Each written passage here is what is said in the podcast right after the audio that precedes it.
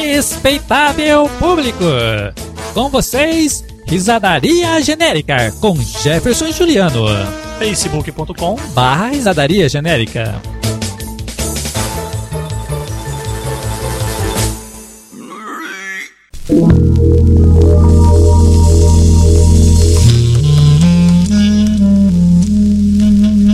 Doutor Samora, o doutor metrosexual.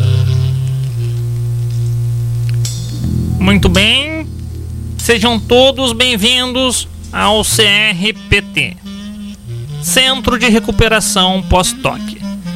Nosso centro, que é referência nacional de reabilitação de homens na sociedade. Hoje, ai, não aguento mais esse cara, viu?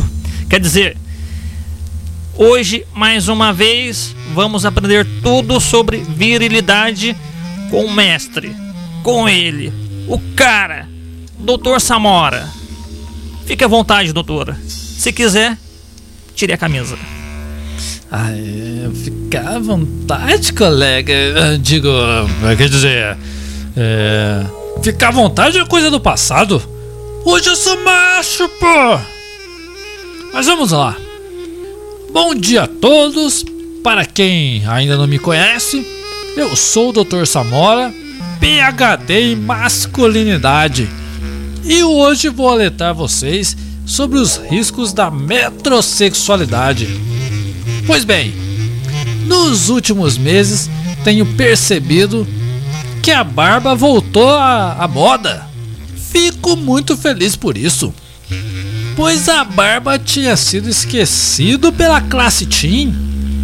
Os adolescentes estavam trocando a barba pelos creminhos de rosto. Mas não se engane, gente. Isso é tudo golpe, porque os garotos de hoje estão tudo de barba bem feitinha, pintada, perfumada. Gente, pode falar. É maravilhoso um homem com barba apresentável, aquela coisa macia. Ops, eh, ops digo, quero dizer, é. Tá errado, gente! Macho que macho de verdade não faz a barba. É cutucada no cangote, pô! E tem mais. A Mary Gay, digo, a Mary Kay está com uma linha de cremes para homens. Gente, creme para homens? É maravilhoso um homem de pele macia.